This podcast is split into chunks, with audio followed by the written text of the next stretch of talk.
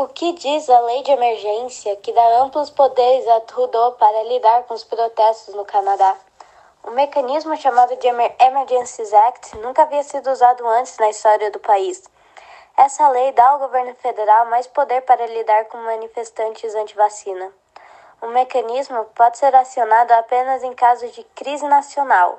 Os poderes que o governo federal pode usar em teoria são requisitar bens, serviços e pessoas, dizer onde ir e não ir às pessoas, proibir manifestações e reuniões públicas. Todas as ações sob a lei de emergência devem respeitar a Carta dos Direitos e das Liberdades que integra a Constituição canadense.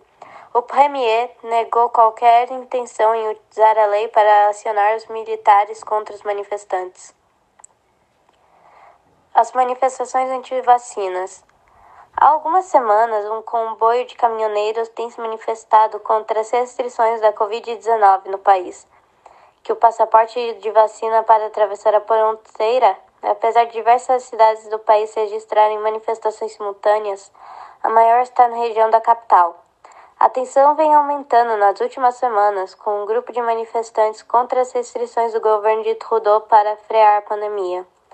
No domingo, dia 20, a polícia rebocou os últimos caminhões que bloqueavam as vias da capital canadense após três semanas de intensos protestos. Uma operação policial, com apoio da tropa de choque, terminou em confrontos com os manifestantes durante dois dias. O último dos manifestantes ficou até tarde da noite cantando o hino de protestos em frente a uma cerca de segurança erguida pelas pressas ao redor do parlamento.